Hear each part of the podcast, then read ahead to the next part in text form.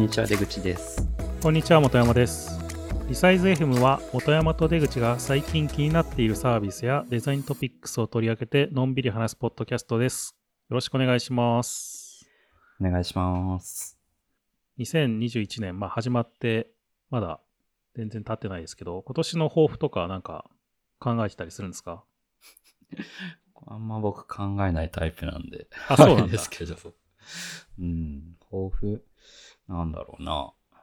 まあ、ゆっくりこのち、このリサイズ FM 続けていきたいのは一個ありますね。そうね。僕も、うん。僕もでもそれぐらいしか考えてなかったな。まあ多分、うん。多分年、あの年の後半になってくるとネタが尽きてくると思うんですよ。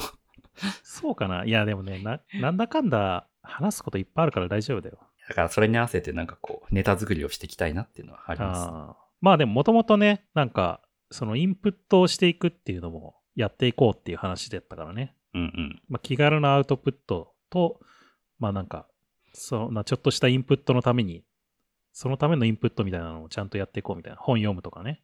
うん。そのためでもあるので、のんびり続ければいいかなっていう気はしていますね。そうっすね。本山さんは抱負は終わり？あ、僕ですか？僕、うーん、なんかね、毎年、年末年始になると、なんだかんだ仕事が忙しいなって言って、うん。よし、今年は仕事しないぞみたいな感じでこう、仕事しないっうん。ていうなんか気持ちになるんですけど、なんだかんだ仕事してるんですよね、いつも。仕事しないって気持ちになるんですね。うん、なんかもうやめようみたいな。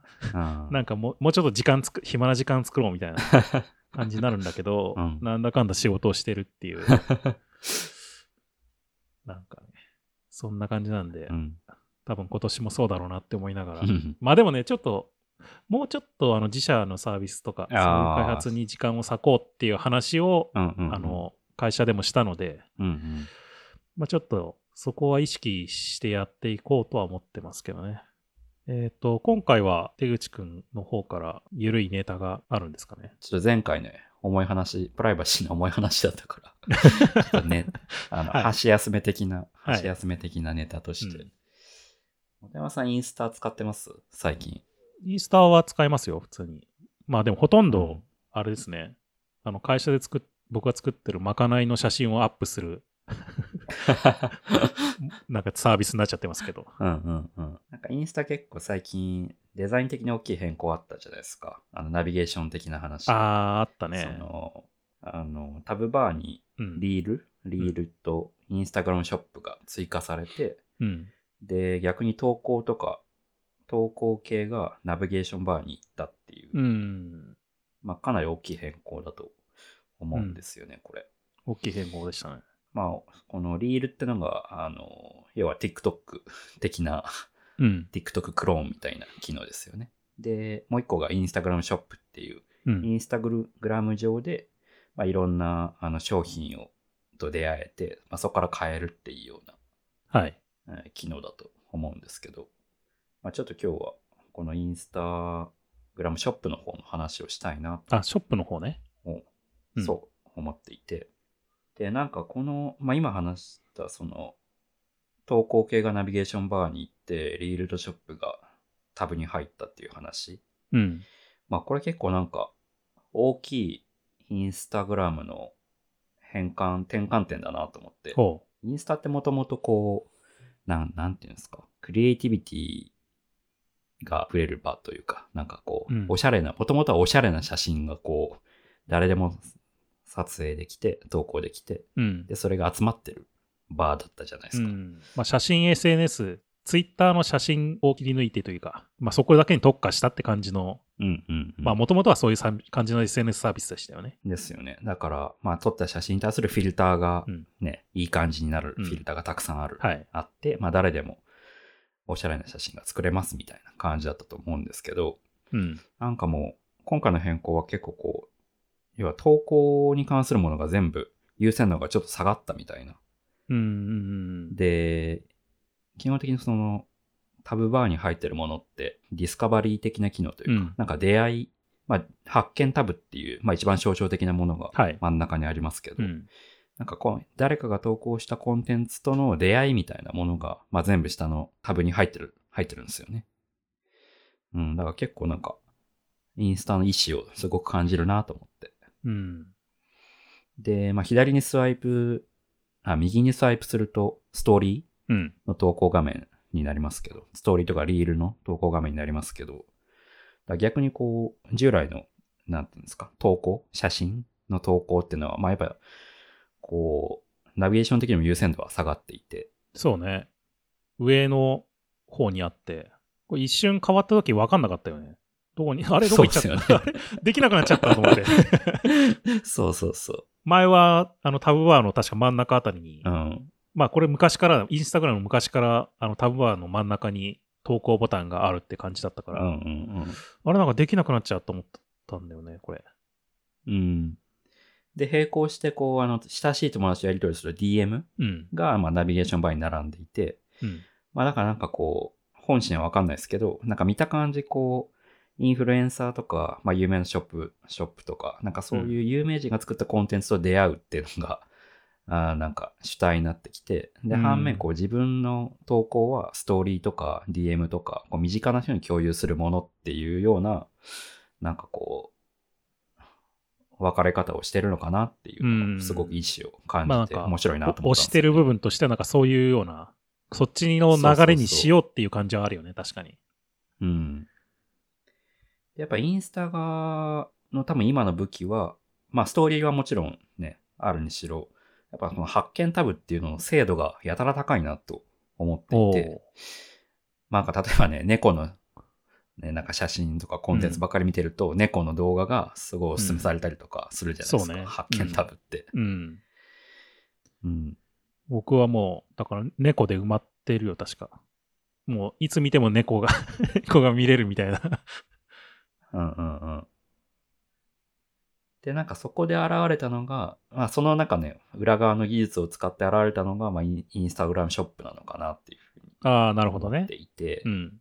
うん。で、もともとインスタグラムがこの EC 的な要素を、あ EC っていうかショッピング的な機能をつけるって多分2、3年前からうん。ずっと言われてたのかなって。なんかテストはしてましたよね一部の、なんか、そのアカウントに許可して。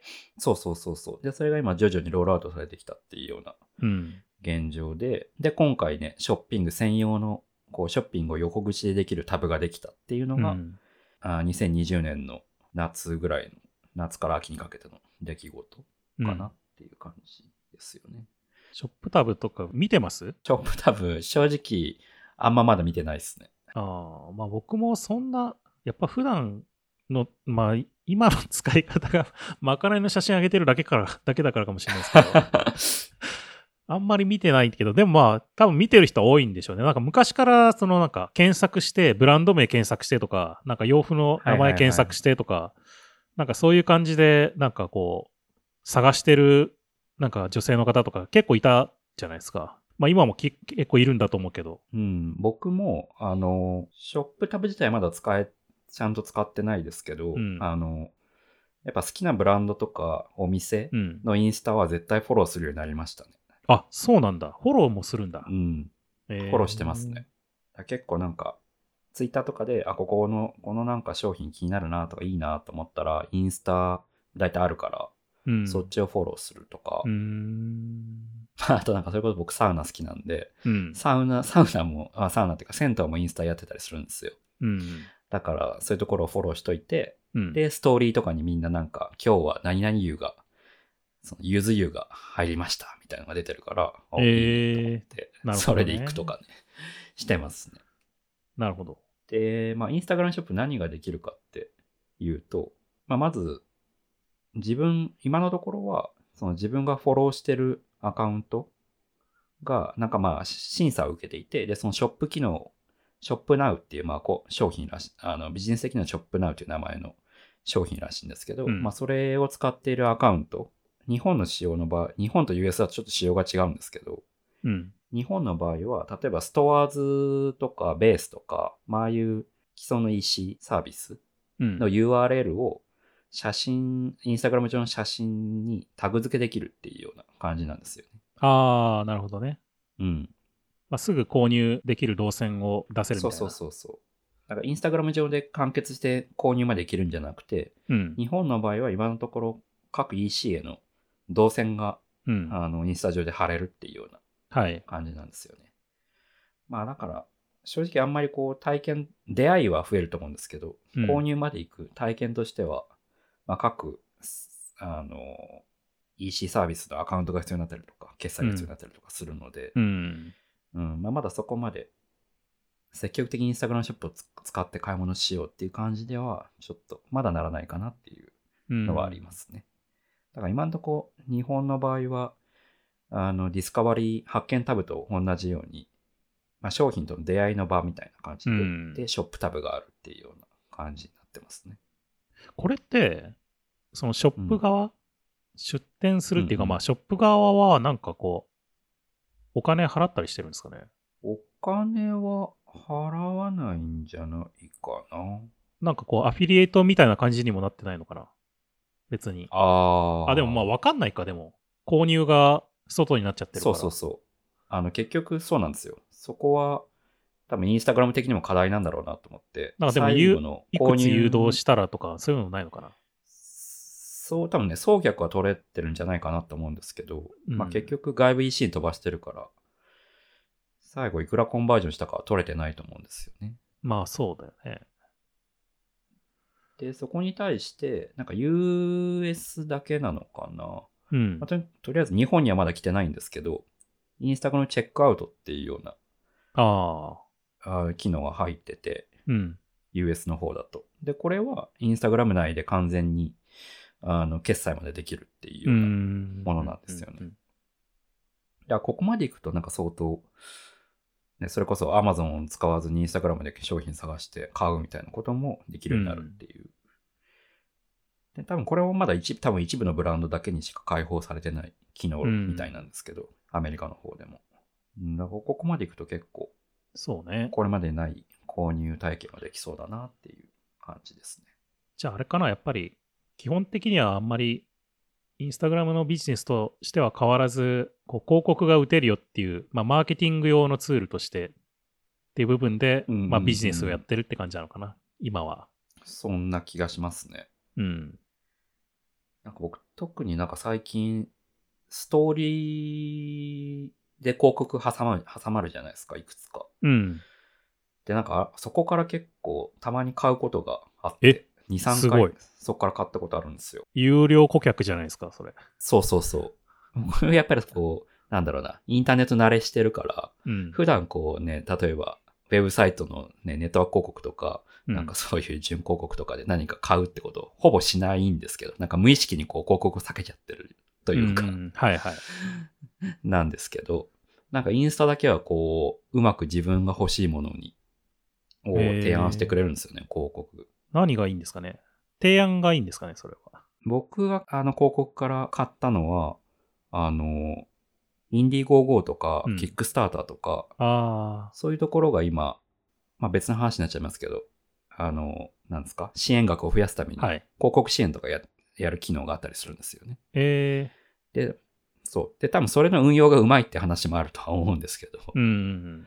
ストーリー経由での、うん、広告踏んで買うっていうのが2、3件あって、これまでなんかなかったんで、そういうことって、個人的に。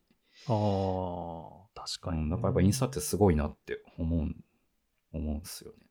うん。まあっていうのがインスタグラムショップの話で、なんかこれに、うん。あの、関連して面白いなって思っているのが、もう一個、Shopify のショップってアプリがあるんですけど、はい、山さん知ってます？これ。なんとなくは知ってますね。うん。まあ一時期ちょっと話題になってましたけど、うん。なんか、もともとはトラッキング用の、あ、要は商品を Shopify で購入して、で、それが今現在どこにあるのかとか、いつ届くのかっていうののトラッキング用のアプリとしてあったらしいんですよね。うん。今年の春ぐらいか、あ、今年じゃない、2020年の春ぐらいに、まあショップ、ショップアプリという形でリニューアルされて、うん。で、どうやら結構2年ぐらい前から、Shopify は、このショップアプリっていうものを構想してたらしくて、なるほど。で、今回新しくできるようになったのが、その、トラッキングだけじゃなくて、Shopify を入れている各サイト、うん。Shopify のショップを、まあ、横断して商品と出会える場みたいな感じではいはい。リニューアルされたのが、まあ、今回のショップアプリ。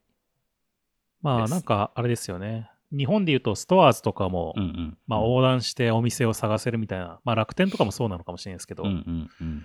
まあそれを Shopify も入れてきたっていう感じの。そう。で、結構なんかこのトラッキング単体でも結構よくできてて、うん。あの、Shopify の、Shopify 経由で買った商品だけじゃなくて、Gmail と連携させると、Amazon とか、あの、FedEx とか、うん、あの、そういう別配送のものもトラッキングできるんです。えー、すごい。うんえ？すごい。多分 Gmail のね、メールを読んでるんだと思うんですけど、あー。トラッキングできるってどういうことなんだ？あ要は、いついつまで届くとか、今現在地どこにいるとか、まあもちろん日本はちょっと、あの、トラッキングできる情報がだいぶ落ちてたりするんですけど、うーん。なるほどね。で、まあ、Shopify で買ったものは、よりそのトラッキングできる情報が詳細っうん。ていう感じですね。で、まあ、多分、まあ、推測ですけど、あの、日本はね、大和とか、あのうん佐川とか、結構、現在、今、荷物がどこにいるかとか結構詳細に取れるけど、うん。まあ、多分アメリカってなんか、あ日本ほどこう、配送網が信頼できないというか、まあ、遅れたりするっていう話もよく聞くし、うん。まあ、そういう事情もあるんだろうなっていうああ、まあそうね。推測するんですけど。うん。多分 Shopify がやりたいのは、あの、これは Shopify の LP でも謳わ、あ、Shopify のショップアプリの LP でも謳われてますけど、うん。なんかこう、ブランドのファンを作りたいというか、うん。面白いなと思ったのが、 no spam、no ad みたいなの書いてあって、ほまあ要は、Shopify Shopify のショップアプリ上で広告がありませんみたいなことを歌ってたりするんですよね。う。広告がありませんってどういうことなんだろうね。だろう。僕の想像ですけど、まあなんかインスタグラムとかってその広告主体になってきてるじゃないですか。うん。それに対する、なんていうか、カウンターなのかなっていう気はしていて、うん。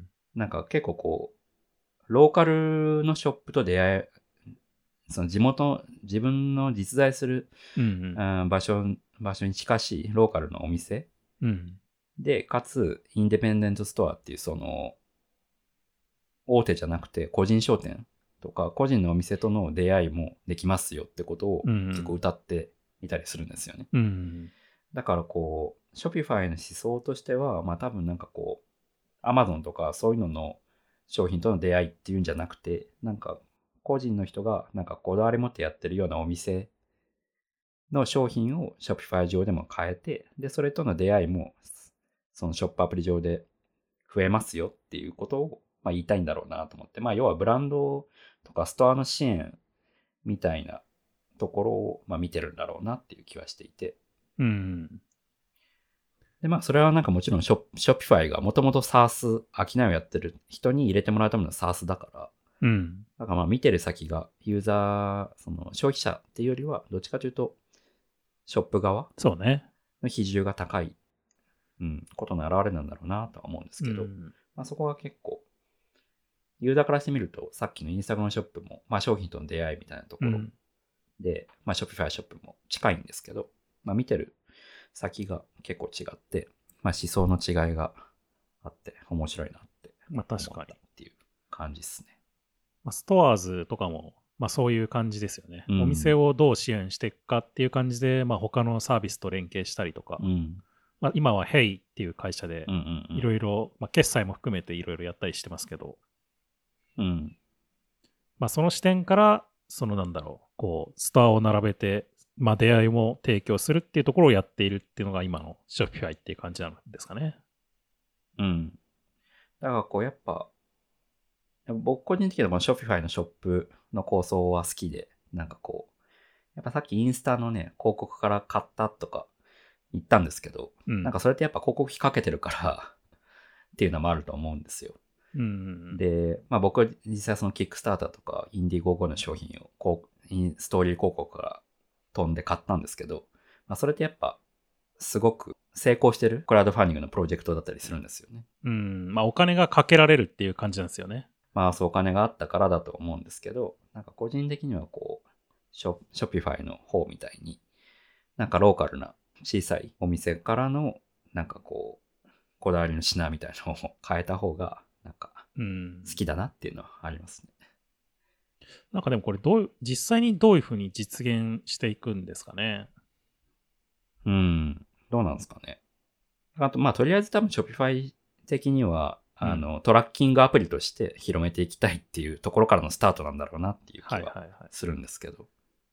まあ、あれなのかな。まずは買ってもらった人たちに、まあ、継続的にそのお店のことをお知らせしていくっていうようなことも含めて、うん。まあ、サポートしていくっていうところから始めていくんですかね。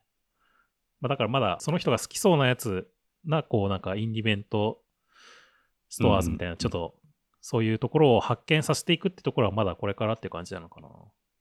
うん、そうですね。その、現状だけ見ると、全然商品との出会いって意味では、インスタの方が全然よくできてますね。うん。で、そこはやっぱ、発見タブとかのベースとなる技術があるからだと思うんですけど。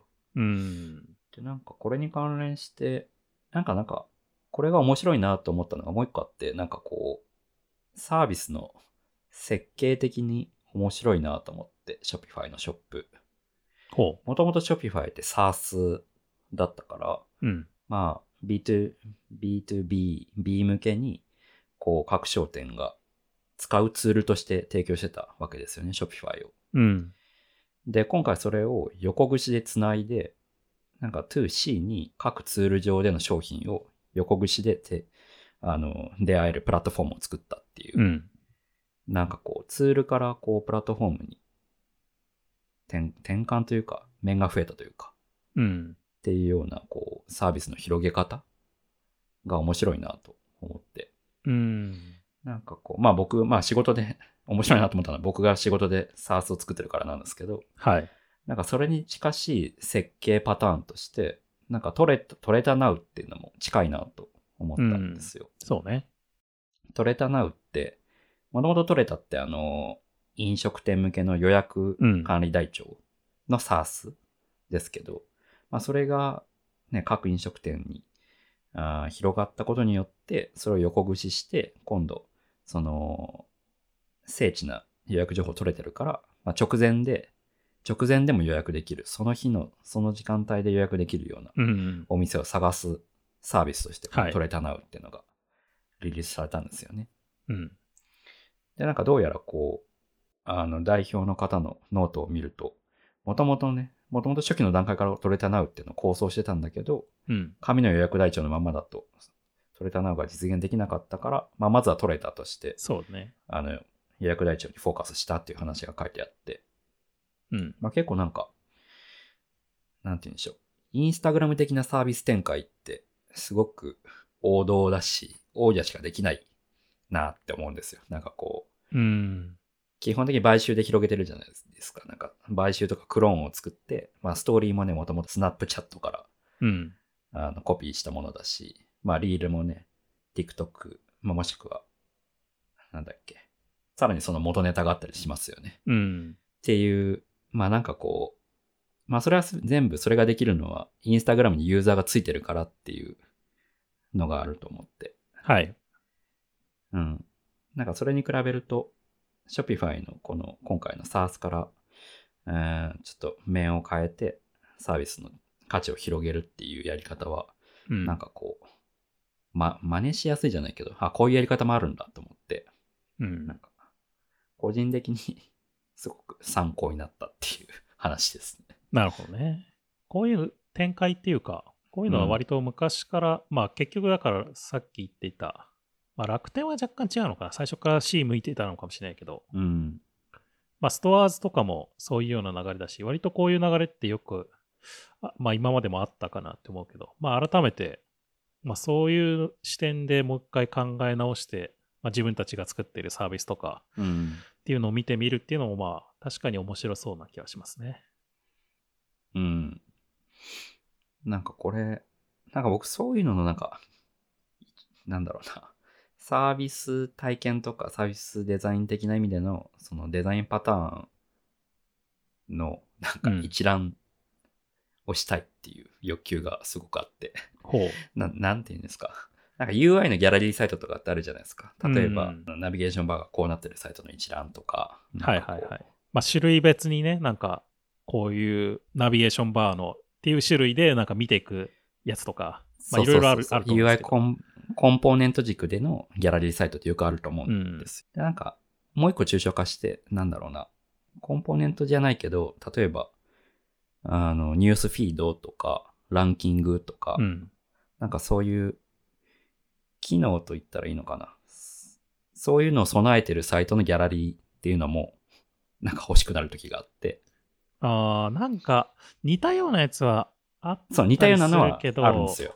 あの、モビンとかね、モビンうんっていうギャラリーサイトがはい。一部ちょっと近しいことをやろうとしたりとかするんですけど、で、さらにその抽象度もっともう一段上げると、まあ今回の話みたいに、はいなんか SARS からあープラットフォームに転換したとか、なんかそういう、まあ結構ビジネス寄りの話になってくるけど、うん。なんかそういうのをね、俯瞰できると、こう結構自分のや作ってるサービスの展開とかのイメージにもなるし、なんか欲しいなって、欲しいけど絶対細かすぎてあんま伝わんないだろうなと思って。いや、ほいや、伝わんないことはないんじゃないの？でも多分それを書ける人っていうか、書こうって思って発信していく人は、まああんまりいないかなと思うので、そもうそれだから出口くんが書いていくっていうことを僕は期待してます。で、多分それ、それでもなんか1回2回だとあれかもしれないですけど、多分積み上げていくと、うん多分それなりのね、やっぱボリュームになって、それはそれで価値が出てくるから、そうっすね。まあすごいいいなと思って、なんか書い書いていけばいいんじゃないかなって僕は今聞きながら思 思ってました。うん、じゃあちょっとやってみたいですね。うん。僕結構なんかこうサービスの展開とか、どういうこう、なんだろうな、将来的にどういう機能とか価値を提提供していこうかみたいな考えるときに、うん。なんか自分の iPhone のアプリの一覧をガーって眺めることがよくあるんですよ。うん。で、このアプリは、あこういう設計だったなとかを思い返して、あ、じゃあこれちょっとなんか全然違う、あの、アプリだけど参考になるかもとか、ピックアップしたりとかすることがあって、まあそういうのがあったんで、そういうのが欲しくなるっていう感じなんですけど。なるほどね。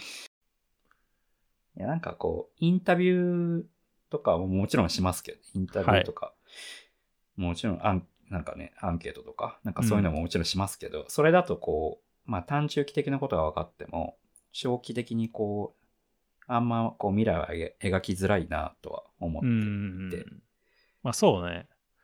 まあでも確かに、その、まあ今言われてみて、いろいろかなんか思い返してみて思ったけど、うん。なんか他のサービスのやり方みたいなのをトレースしてるところは確かにあるなと思いましたね。うん。なんかこう、単純に、まあじゃあツールを提供して、それを売りますっていうだけじゃなくて、うん。うんでツールは無料で提供するんだけど、うまくバイラルする、なんかこう、仕組みを作って、なんかこう、うんうんうん。大きく使ってくれるところからお金を取るとか、うん。まあそういうやり方うんうんもうん、まあいろいろあったりとか、まあそういうのをうまくトレースして取り込んでいこうかなって考えたりとか、まあそういうのは確かうん。うんにうんなんか考えてたなと思いましたね。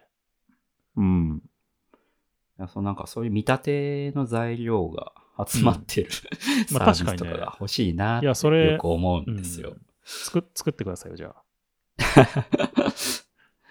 そうなんかね、あ、僕そう、もう一個副業で、あの、魚のうん。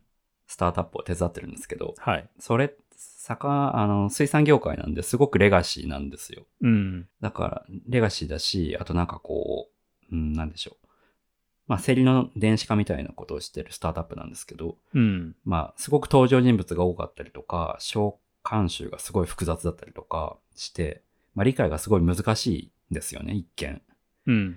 なんですけど、まあ、なんかよくよく観察してると、まあ、なんかちょっと詳細は省きますけど、なんか競りの、その魚の競りの仕組みがあるときに、あれこれなんかサーバーのパフォーマンスチューニングと似てるなって思ったんですよ。うん。なんかこう、あの、ユーザー調査してると。はい。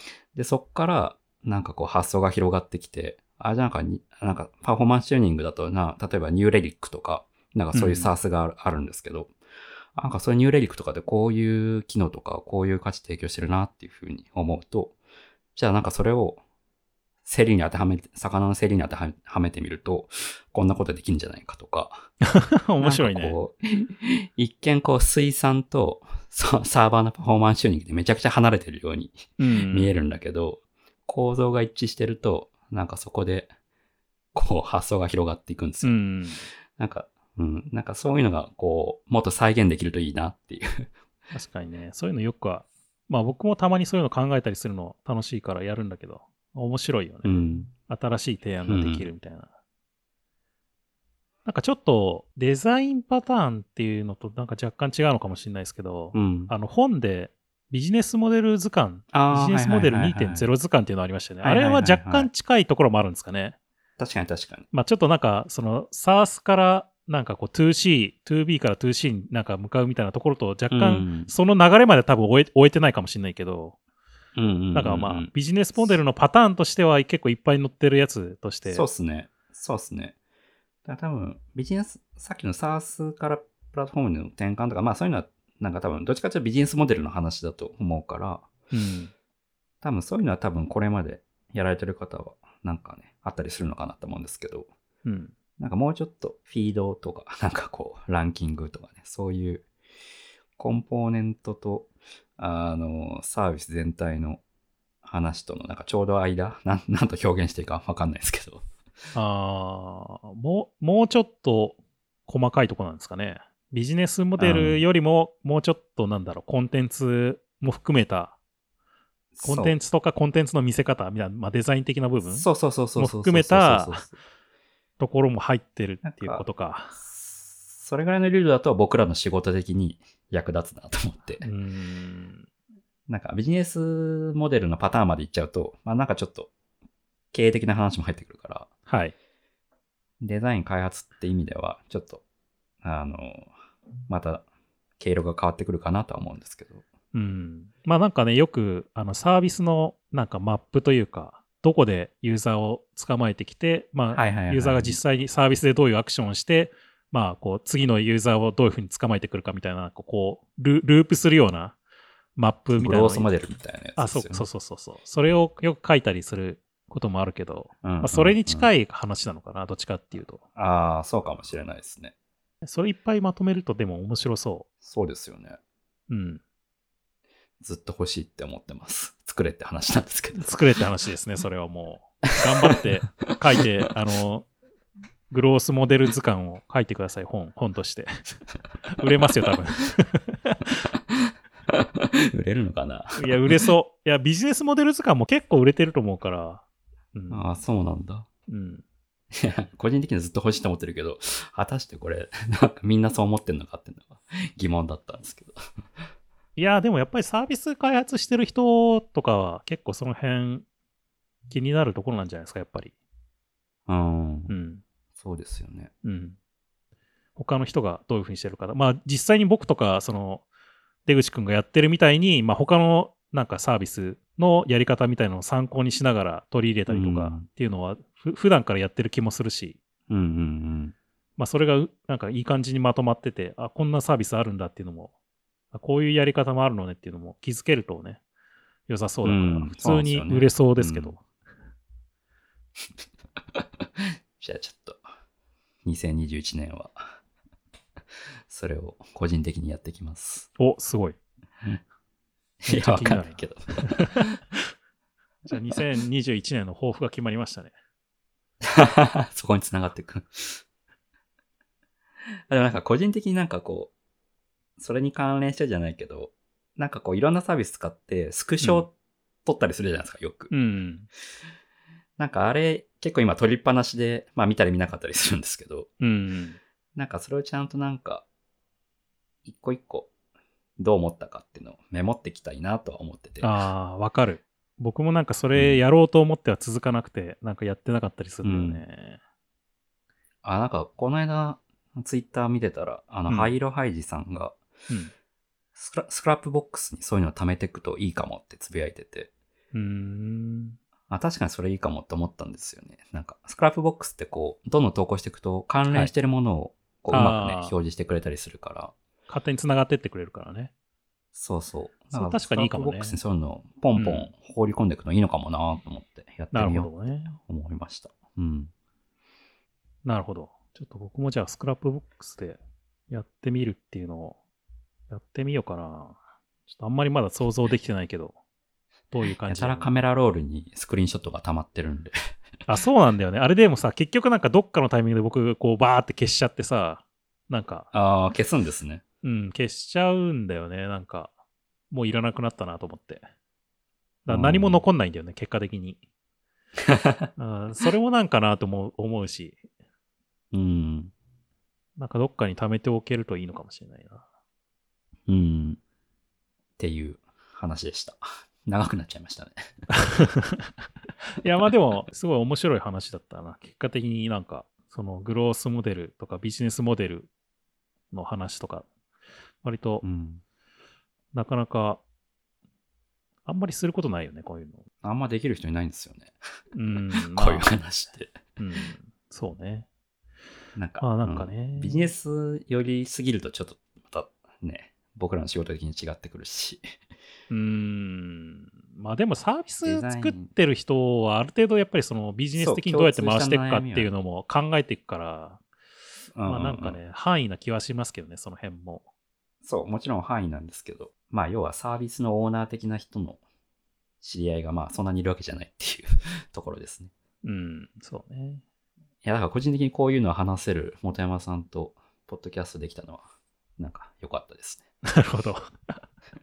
まあ僕はもう、あの、ぜひぜひ出口くんに、その、グロースモデル図鑑を書いてほしいので、書いてくれることを願って、まあ、他の人も出口くんに書いてほしいっていう気持ちがあれば、もしかしたら、ね、そういうのを書い 書いてもらえれば、ツイッターとかでつぶやいてもらえれば、ハッシュタグリサイズ FM で、多分書いてくれる、書いてくれると思う。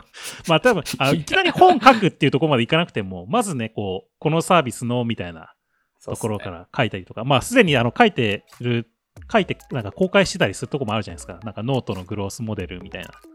うんまあそういうのを集めるっていうところからでもいいかもしれないし。うん。まあちょっと僕はもうその辺をやってってくれるのを完全に他人任せで期待してます。まとめに入ってるじゃないですか。はい。ちょっと長くなってしまいましたけれども。はい。リサイズ FM は毎週金曜日に Spotify、iTunes Podcast、Google Podcast、YouTube で配信してみいますので、えっ、と、チェックしてみてください。ということで、今回は出口くんの抱負が決まる回でした。ということで、また次回お会いしましょう。さようなら。さよなら。